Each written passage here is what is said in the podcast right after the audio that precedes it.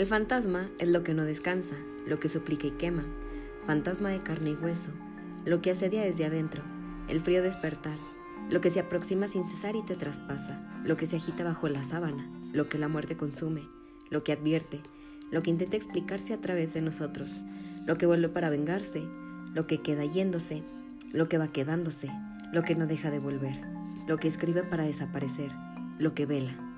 Pero sobre todo el fantasma es todo lo que va a bordo de nuestros barcos, las ingentes cantidades de mercancía que transportamos por el mundo.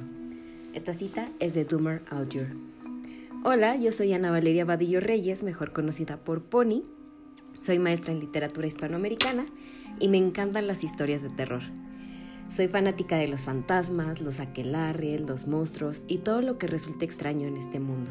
Por eso realizo este podcast por simple y mero gusto por compartir las historias que me han acompañado y traumado definitivamente desde mi infancia y hasta la actualidad. Además, también me interesa escucharlos y conocer las historias que sus abuelos y que incluso ustedes mismos han vivido o presenciado en actividad paranormal.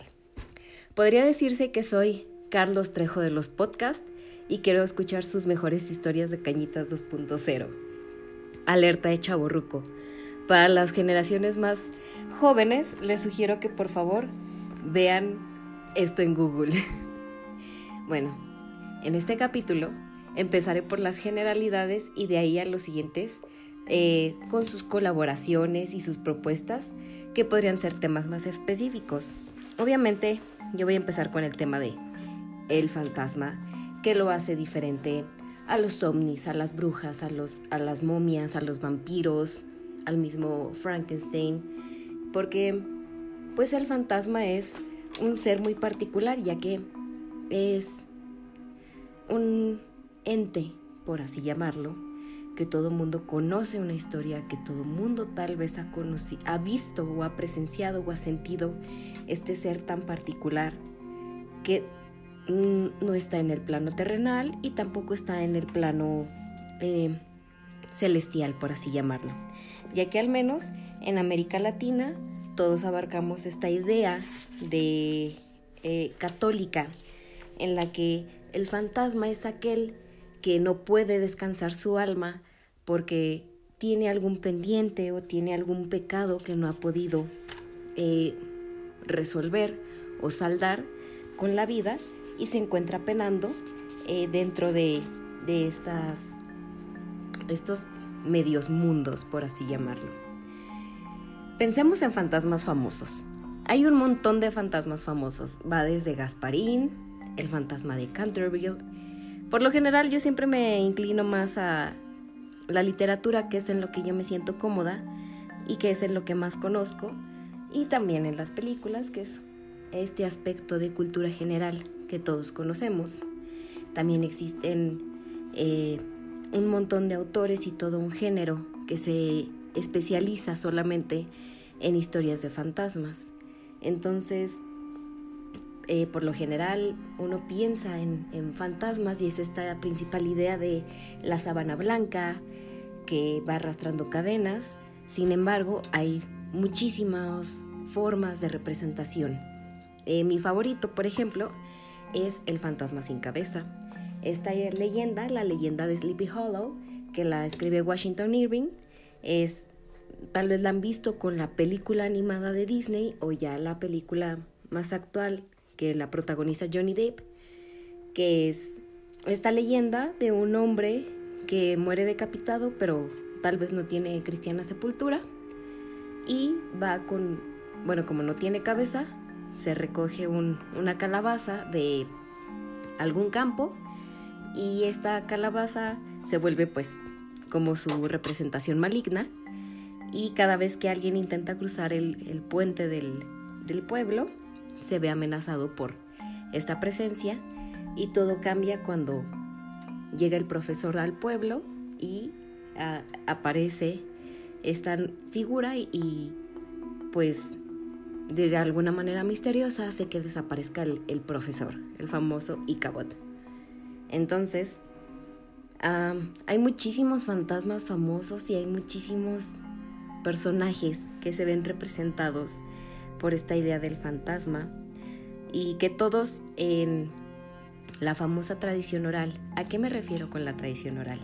La tradición oral eh, son las historias que nos cuentan nuestros abuelos, nuestros tíos, nuestra familia y que va de voz en voz, que no queda registrado en la literatura y que es algo que la literatura, valga la redundancia, ha logrado mantener, porque sin ella estas historias se irían perdiendo con el tiempo, porque la gente va muriendo y las voces van cambiando.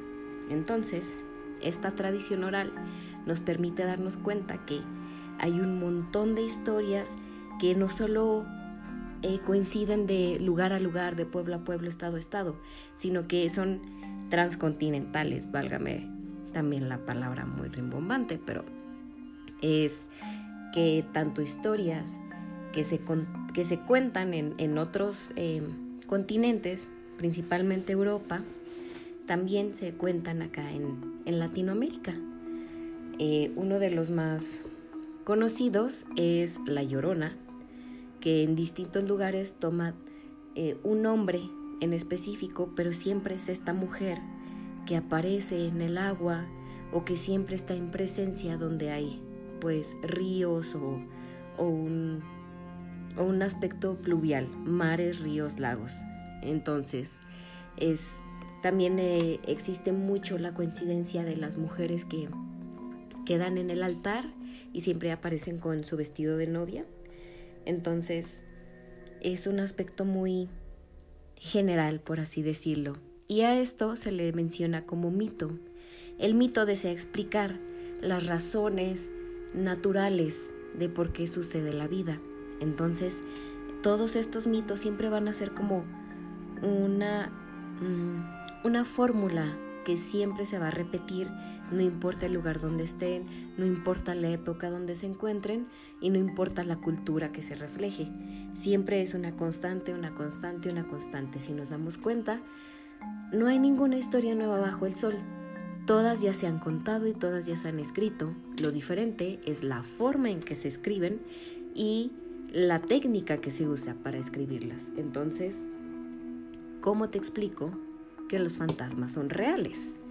Podría ser como una pregunta bastante interesante y un poco mm, difícil de responder, pero al menos a mí me conviene defender esa idea, porque si no la defendería me quedaría sin tesis y me quedaría sin título. Entonces, definitivamente es a mí una historia o una posición que me conviene defender.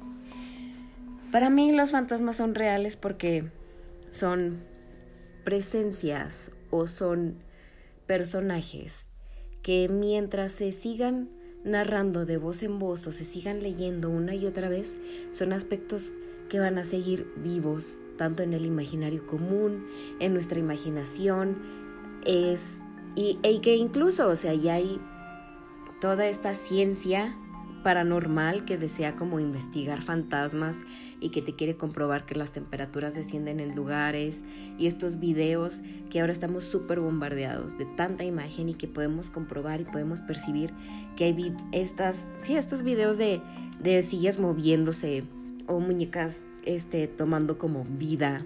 Entonces son aspectos que uno como ser humano o como simple terrenal desea corroborar y darse cuenta de que existen. El espiritismo o las apariciones, lo oscuro y lo místico, eh, agregado al imaginario colectivo, se han formado por historias muy, muy, muy antiguas. Esto dio a pie a que el mito, esto que ya les mencionaba previamente, buscaba entretener o asustar o educar al mismo tiempo y diera este luego este gran salto a la literatura y para llegar a un punto muy específico que es la literatura de terror y aún más específico la literatura de terror infantil. Em, acuérdense que antes no, antes de, de la aparición de la escritura e incluso ya con la escritura, recuerden que pues la educación era relegada para los altos mandos y la única forma de educar o de prevenir a la gente joven era que se contaran estas historias donde tuvieran miedo al bosque, tuvieran miedo a los animales, de cierta forma moralizar y educar a las generaciones más jóvenes, a los niños.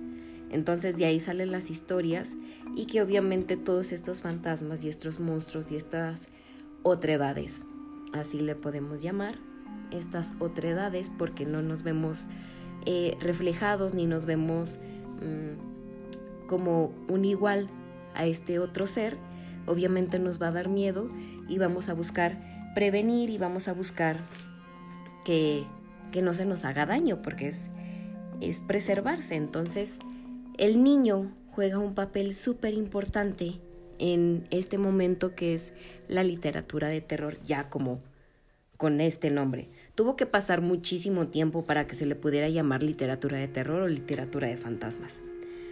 Porque les digo esto, porque prácticamente hasta la época victoriana fue cuando llega esta concepción de que el niño no es un adulto chiquito. Entonces dicen, oh, creo que el niño no tiene que trabajar cerca de 16 horas para que pueda mantener a su familia. Creo que el cuerpecito no aguanta. Entonces, los niños ya son considerados seres diferentes a lo que normalmente eh, se le trataba. Entonces, el niño ya es reconocido como infante, con ser con necesidades específicas. Y al ser esto, eh, pues se le dan un poquito mínimo más de derechos. Bueno, y es un avance. Entonces, en la época victoriana pasan estos dos auges. Se reconoce al niño y hay un súper, súper, súper auge de historias de fantasmas. Tanto sea por la revolución industrial, por el deseo de, de también como atemorizar a la población, y porque es una época como muy específica y, muy característica que la hemos visto en películas y que la vemos en historias y que es una época que estaba muy obsesionada con el espiritismo y con la magia y con la adivinación y los fantasmas. Y de hecho surge un, un aspecto muy interesante. Las historias de fantasmas no se contaban en tiempo de Halloween o en esta época donde se supone que pues está como octubre, noviembre.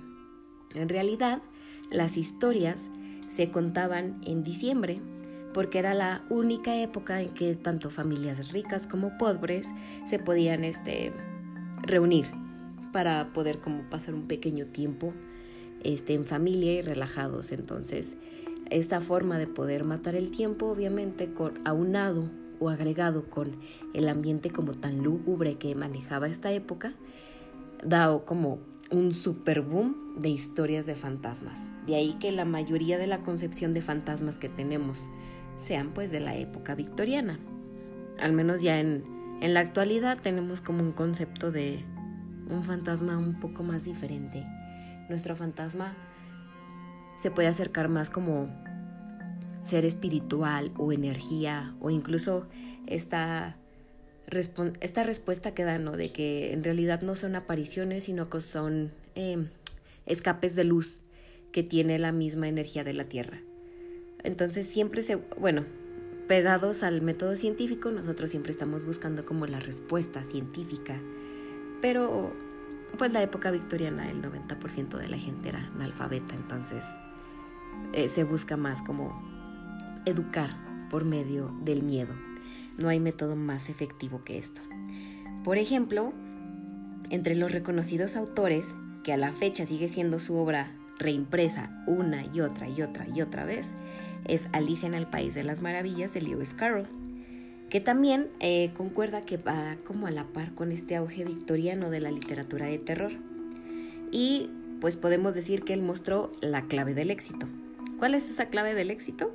Son dos cosas la imaginación del niño, que es súper amplia y súper maleable y súper volátil, que todos como niños hemos tenido como una imaginación muy amplia y que algunos todavía la conservan, que es un gran beneficio, y el miedo a crecer o a tener contacto con la muerte, otro aspecto que es súper general y que todos hemos tenido o sentido en algún momento de nuestra vida.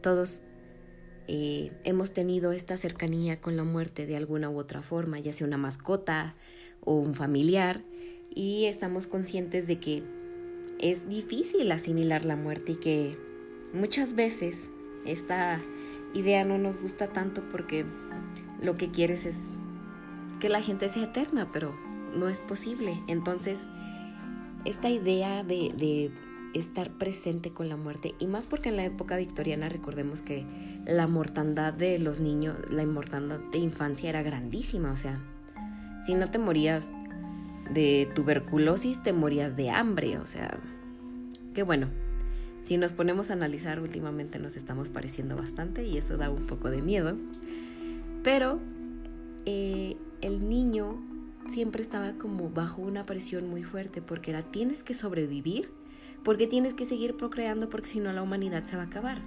Entonces, el estar tan... Y la mayoría de los niños eran huérfanos o al menos no tenían un padre o una madre, entonces siempre estaba muy presente la idea de la muerte.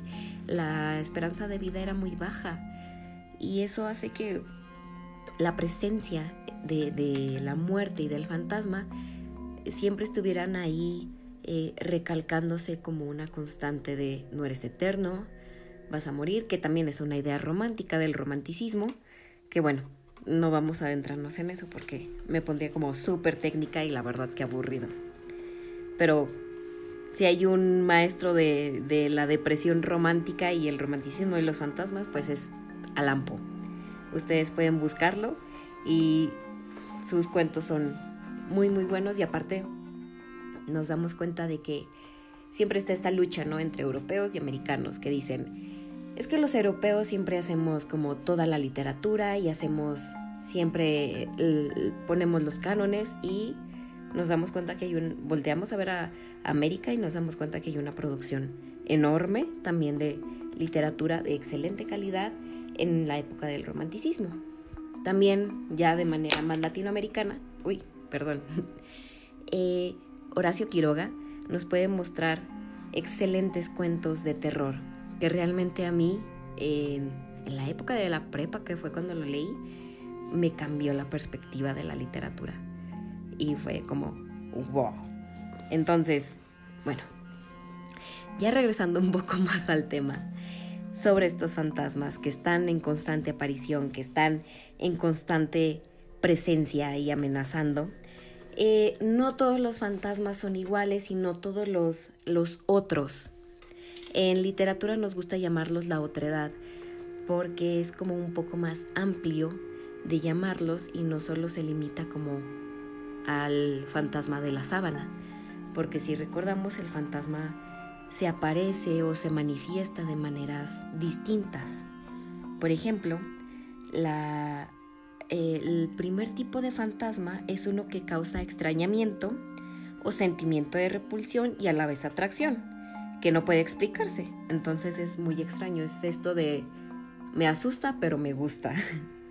y dentro de esta clasificación este, hay una subdivisión muy específica.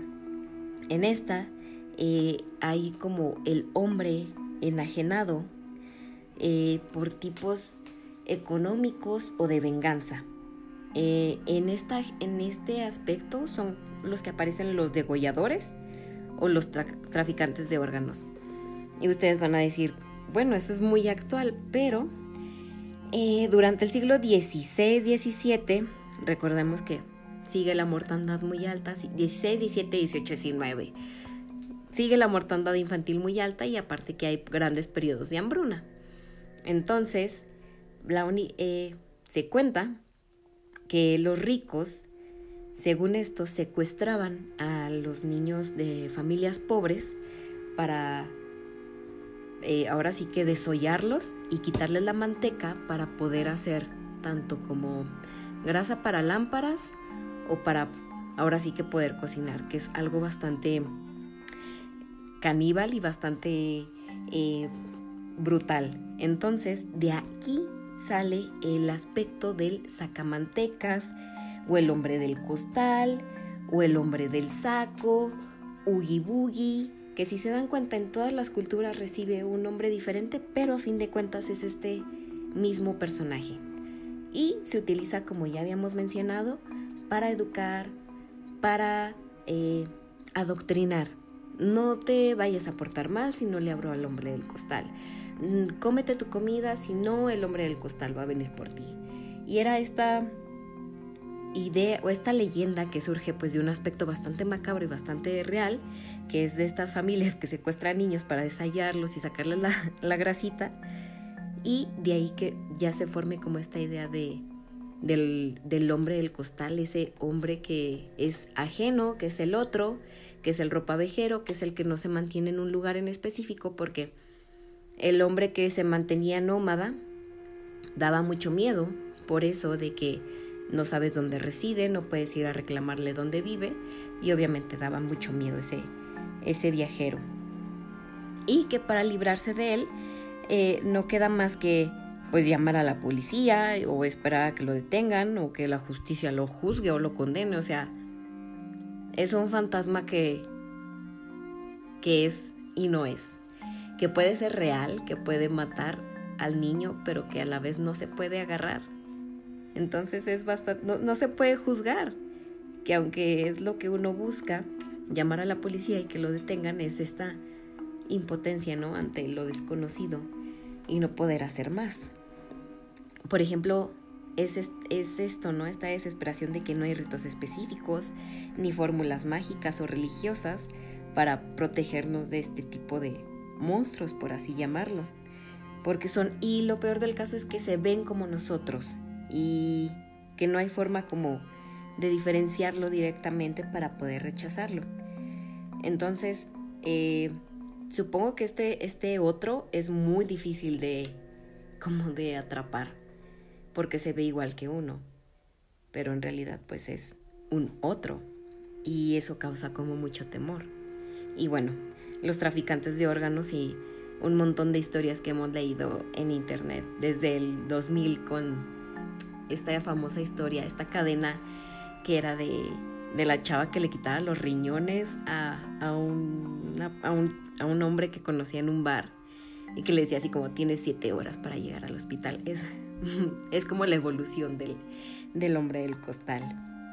También eh, la palabra fantasma viene de la derivación del griego de fantasma, o sea, el que espanta. ¿Por qué? Porque en el siglo XVI-XVII, ya bien entrada la religión católica, aquel que pedía una manda y tenía que pagarla, eh, la forma en que la tenía que pagar era que tenía que cubrirse con una manta y ponerse grilletes y cadenas y caminar penando por las calles de la ciudad en la que tenía que pagar la manda. Entonces imagínense un pueblito sin alumbrado y a las 12 de la noche escuchar que se arrastran las cadenas y escuchar el penar de esa persona que te estaba pagando la manda, obviamente uno se iba a morir de miedo. Entonces de aquí viene también esta imagen que es extremadamente popular del fantasma en sábana y de las cadenas que arrastran. Entonces, eh, todo esto se lo tenemos que agradecer a la producción católica y que realmente, em, sobre todo en los países católicos, eh, España, Portugal, fue donde, Italia, fue donde se vio reflejado más este movimiento. También hay otra creencia en la que a la fecha, eso me sorprendió bastante porque dicen que se sigue repitiendo acá en México, que es un aspecto que se sigue como mm, reproduciendo. No sé si actualmente, pero al menos en tiempos pasados sí se veía como mm, muy constante en el que los romanos tenían esta creencia o esta tradición que se tenía que emparedar o enterrar a un niño o a una mujer dentro de una construcción en los cimientos para que esta edificación fuera duradera. Entonces es como, wow, que, pues, qué valor. Pero es esta idea de que se supone que si hay como hueso, entonces esa edificación será duradera y va a perdurar obviamente por muchos años. Entonces, eh, estos fantasmas que mueren emparedados o sepultados en las, en las construcciones, también es un aspecto que me contaron eh, que, se sigue, que se reprodujo bastante aquí en América.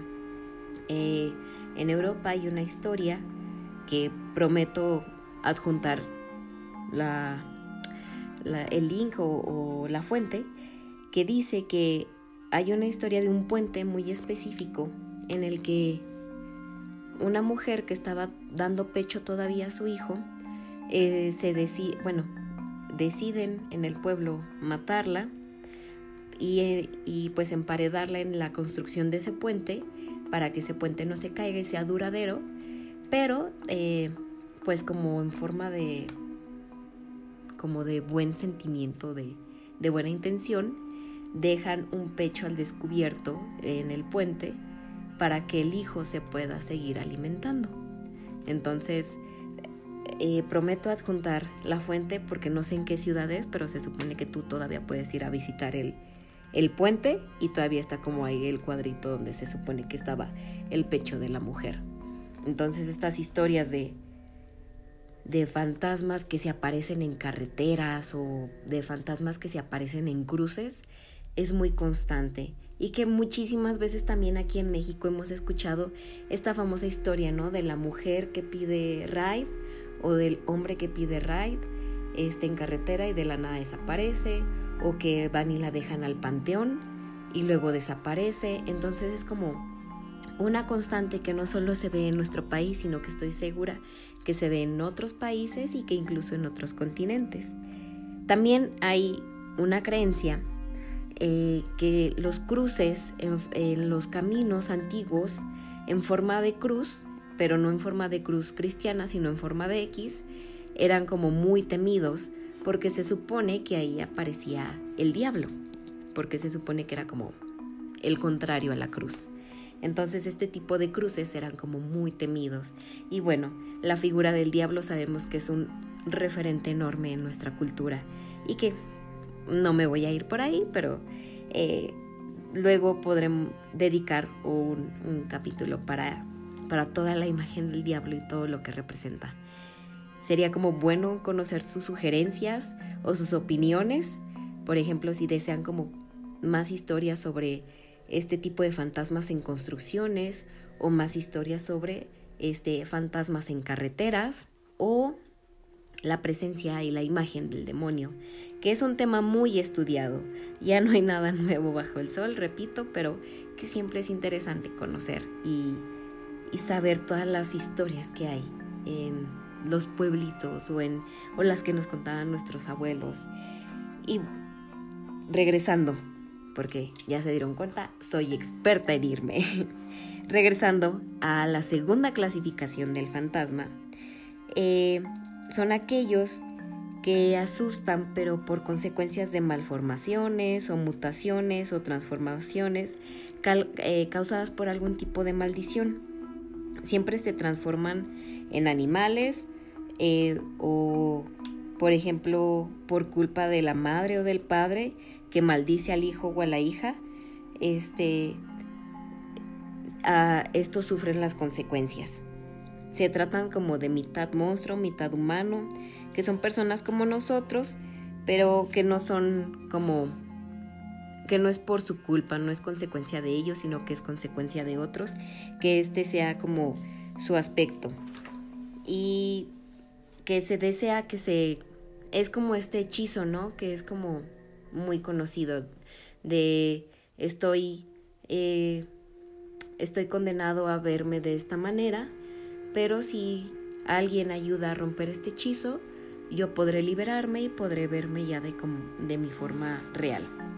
Lo habremos visto tanto en historias de Disney, lo hemos visto también en, en como en en estas mm, incluso películas o novelas, ¿no? Que siempre es como esta mutación. Y lo podemos ver esto ya más relacionado con el hombre lobo o con este tipo de como de personajes que se convierten de día y de noche. Por ejemplo, Dr. Jekyll en Mr. Hyde, que es como una sola persona, pero que a la vez es eh, de noche es una y de día es otra. Entonces son estas personas que sufren mutaciones o incluso aquellos que sufren maldiciones por parte de, de los padres. Lo podemos recordar con el Minotauro. Y que, o incluso me recuerda mucho es mi película que más temor me da. Me da muchísimo miedo. El orfanato. Realmente no hay cosa que me dé más miedo que los niños fantasmas deformes. Eh, es muy específico, yo lo sé, pero a mí me dan muchísimo, muchísimo miedo. En serio que es como, ni siquiera me animo todavía a verle la cara al niño.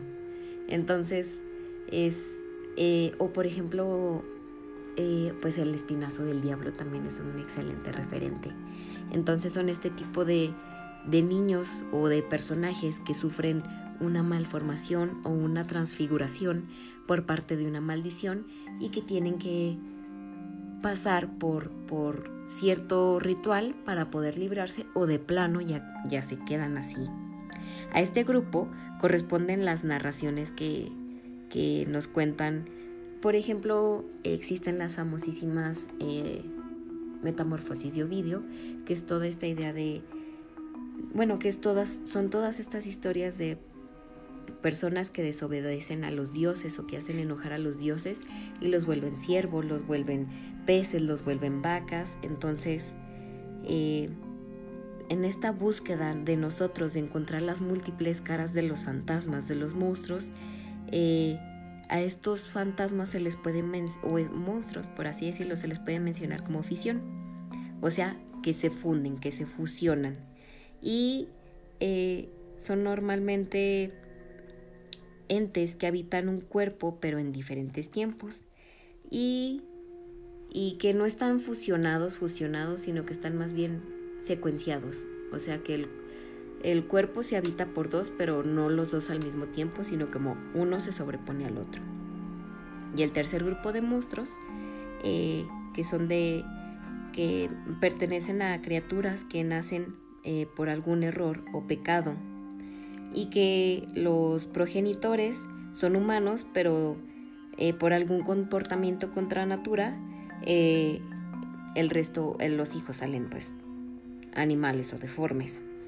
A esta diferencia de, de estas categorías son, por ejemplo, me recuerda esta historia de la famosísima canción de Hijo de la Luna de Mecano, en el que pues si nos damos cuenta es un gitano y una gitana los que tienen un hijo albino. Entonces este tipo de maldiciones se puede considerar como pues eso, ¿no? Una malformación. Depende ya. O mm, también, por ejemplo, el hombre elefante, este famoso caso que fue real y que se volvió incluso película, que era un simple hombre con hidrocefalia y que el pobre no podía acostarse porque si no se moría. Entonces son este tipo de historias que normalmente es una persona que mm, sufre las consecuencias de los pecados o las malas acciones de otros. Y el cuarto tipo son aquellos que salen de lo sobrenatural o del producto de la imaginación, la fantasía, el, imaginario colectivo. Eh, pertenecen a criaturas que van de los desde los duendes hasta cualquier tipo de fantasma y espectro, pero también son diablillos, son eh, son ahora sí que de todo tipo que proceda de la imaginación. En este tipo me recuerda, ay, que después obviamente me iré por autores porque es en el área donde yo me siento más cómoda porque es lo que más conozco. Hay un autor que se llama Guy de Maupassant. Realmente mi francés es terrible, entonces no sé pronunciarlo bien, pero tal vez todos hemos escuchado alguna historia de él este tipo de fantasmas que es como el orla o como por ejemplo una de mis historias favoritas que es eh, la cabellera.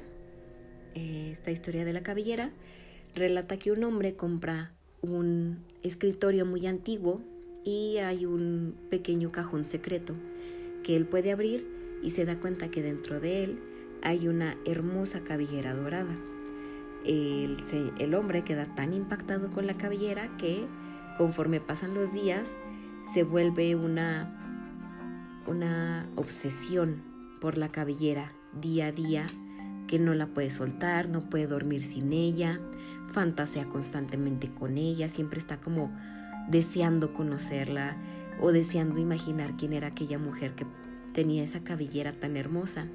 Y poco a poco la cabellera, como si fuera como un ente aparte, o sea, como si la peluca tuviera vida, decide ir poco a poco como apoderándose de la mente del hombre.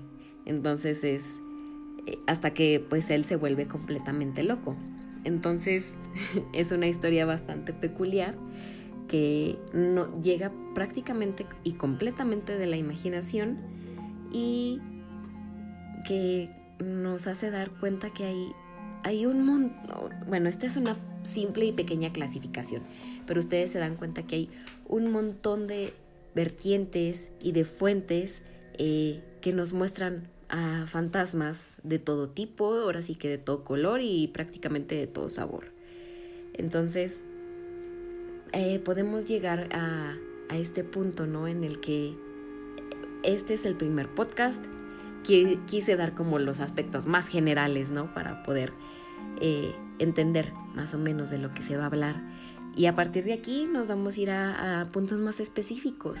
Eh, por ejemplo, historias de fantasmas escritas por mujeres o historias de fantasmas eh, solamente que tengan referencias como religiosas o solo de fantasmas deformes. Entonces es una gama impresionante y súper amplia de todo este mundo que abarca.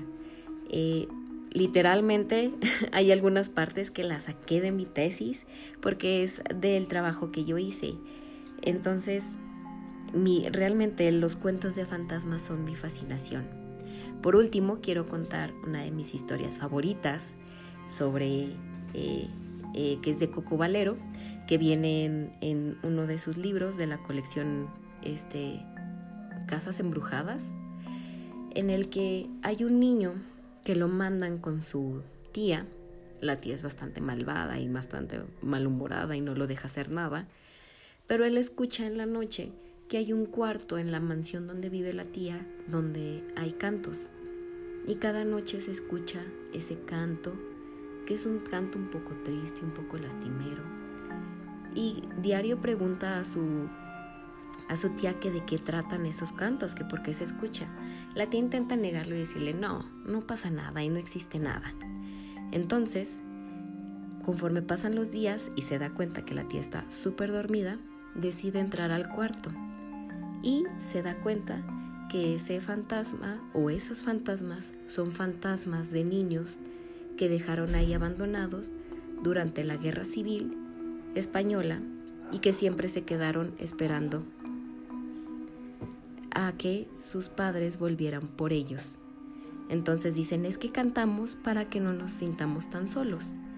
Entonces ya el niño comprende que esos fantasmas buscan afecto, buscan amor y que después podremos ir también mm, desmembrando, ¿no? Qué tan buenos son los fantasmas, qué tan malos son los fantasmas, qué tan eh, agradecidos o qué tan peligrosos pueden ser, porque hay de todo tipo. Incluso si los fantasmas usan ropa o no. Eso puede ser como un buen aspecto a pensar. ¿Hay, ¿hay fantasmas desnudos? Entonces, bueno, muchas gracias por escuchar mi primer podcast. Cualquier comentario, sugerencia o lo que ustedes les venga a mente, claro que estoy súper dispuesta y abierta a escucharlos. Eh, dejo mis redes sociales para que ustedes hagan esos comentarios y les deseo una buena tarde, un buen día, una buena noche y sobre todo un buen morir. Bye.